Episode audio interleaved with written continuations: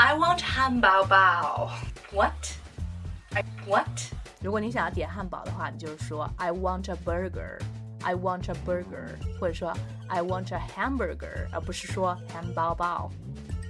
当你在 Burger King 点餐的时候，服务员问你说，Do you want any sauce?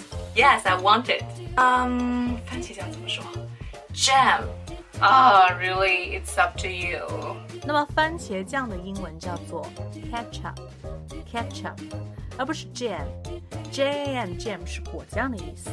在酒吧点酒的时候，Hi sir, what drink would you like? Um, excuse me, can I have a son of a bitch? Ah, help me please. 非常有名的一个鸡尾酒的名称是叫做性感沙滩哈 ，Sex on the beach，而不是 son of a bitch，这是骂人的话，就是说你呀什么什么的，OK，Yeah，Sex on the beach。然后呢，大家如果想要加入我们的口语学习群，来索取我们更多的口语资料的话呢，也可以联系我的微信是三三幺五幺五八零。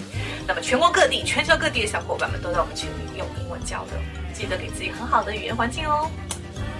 Call me baby.